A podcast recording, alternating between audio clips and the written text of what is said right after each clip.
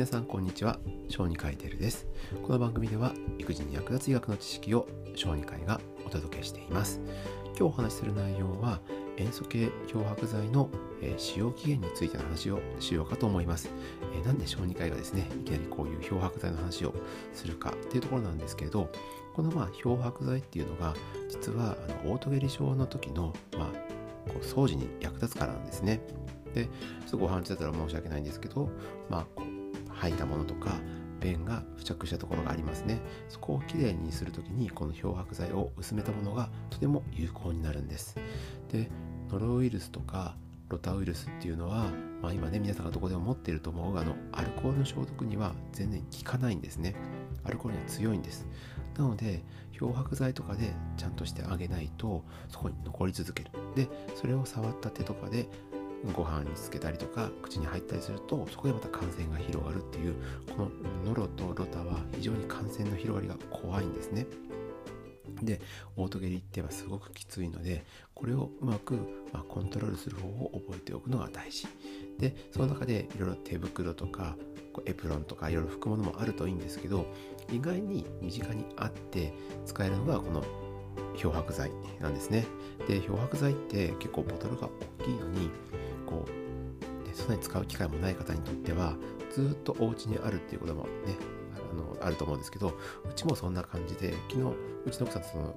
えー、とその漂白剤の使用期限について話したら意外に知らなかったのでその話をここからまとめていこうと思います、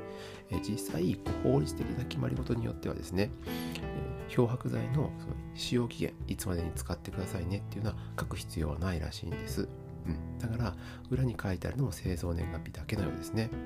ですけど実はその初期の濃度っていうのがどんどんどんどん時間とともに減っていくんですね。で実際いろんなサイトを見てみらもらうと分かると思うんですけれどそのハイターハイター商品名ハイターなんですけどを希釈をして、えー、消毒に使う場合っていうのがその開けた時とか購入した時から時間とともにどんどんその使わなきゃいけない吐いた濃度が増えちゃうんですね。えつまりそれだけの勢いでどんどんどんどん中の成分っていうのが減っていくっていうのを覚えておいてください。例えば実際のねメーカーあるメーカーのサイトに書いてある情報なんですけどその生産した時の濃度っていうのがジア塩素酸ナトリウム濃度っていうのがですね最初は6%なんだそうです。でその時に例えばね書いてますえっ、ー、と一つの濃度を作るためにですね、えー、3リットルに 10cc 入れなきゃいけないそうです。ハイターをですね。だけど、それが3ヶ月経つと 10cc が 12cc に、そして1年経つと 18cc に、つまりまあ半分ぐらいの濃度に減ってますよね。倍ぐらい入れてるから。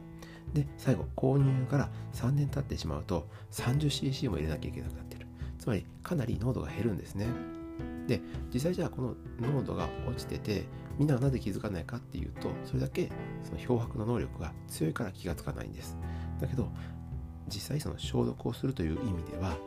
倍の量を使うって結構大事なのでかなりその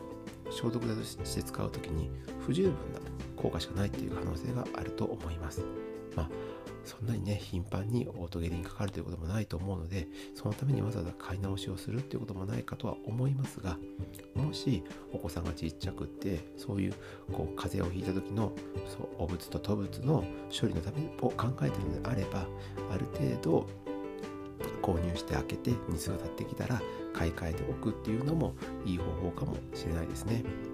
今回はこのように、えーと、漂白剤ジア塩素酸ナトリウムの濃度が購入とともにどんどん減っていきますよ。でそれによって消毒剤として剤として使う場合に、えー、使う濃度が変わっていくので注意しましょうというお話をしました。これはもうノートとかって検索してもらうと、えー、まあ、とかハイターですねハイターのサイトとかで多分書いてあったと思いますのでそれを参考にしておいた方がいいかなと思います。これからも育児に使えそうな知識を、えー、紹介していきますので、また次回の放送でお会いしましょう。以上、小児科医テルでした。